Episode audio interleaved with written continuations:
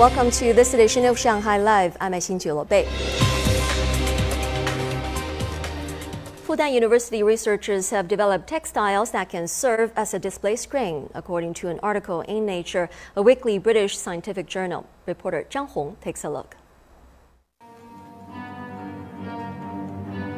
In author Liu Cixin's three body problem, people in 20 to 11 wear clothes that glow with patterns and colors changing according to their mood.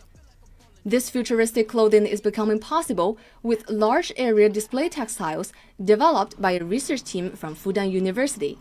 It all began with an illuminating thread. It's a conductive thread with a smooth electroluminescent coating.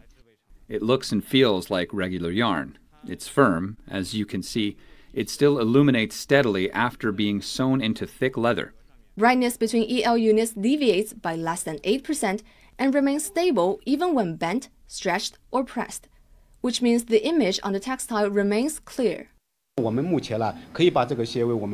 We can now produce a textile that is over 10 meters long. It is machine washable and can work for 1,000 to 2,000 hours.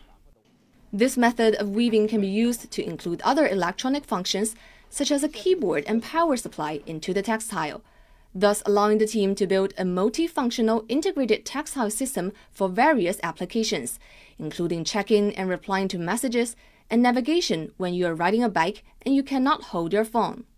Professor Peng said he believes display textiles will be an integral part of smart garments in the future.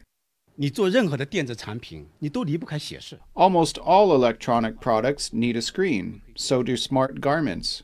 It would be difficult for people to use without a screen.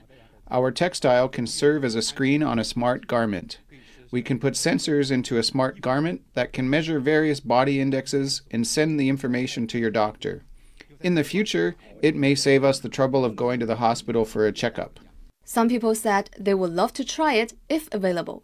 We need to take out our phone from our pocket to check information, and sometimes it's inconvenient.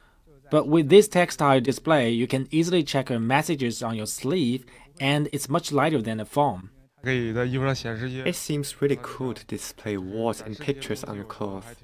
It will definitely make an awesome daily outfit. A member of the research team said they've already received interest from various companies for products ranging from voice box covers and automotive interiors to home decorations and high end couture clothing. Zhang Hong, Shanghai Live.